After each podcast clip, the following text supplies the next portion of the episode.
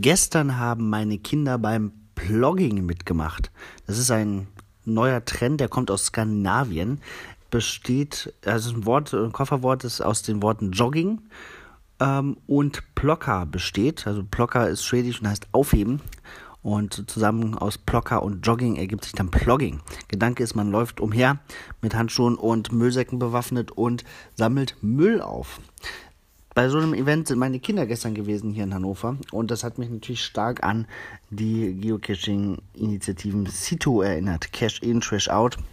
Und dazu gibt es aktuell zu sagen, dass es, ähm, ja, dass wir gerade mitten in der Situ Season 1 stecken. Also seit dem 1. März bis zum 31. Mai gibt es die Möglichkeit, an Situ-Events teilzunehmen und dafür ein Souvenir zu bekommen.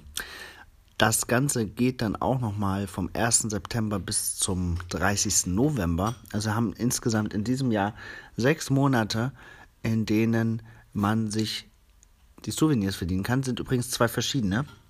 Also nicht einfach jetzt äh, nicht teilnehmen, weil man denkt, man kriegt das äh, Souvenir dann noch im November.